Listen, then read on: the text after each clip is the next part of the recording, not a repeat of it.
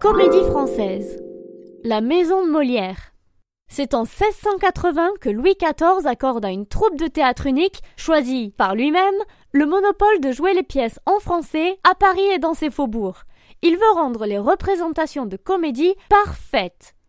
La seule condition pour qu'une œuvre soit inscrite au répertoire de la salle, qu'elle soit jouée sur la scène principale, la salle Richelieu.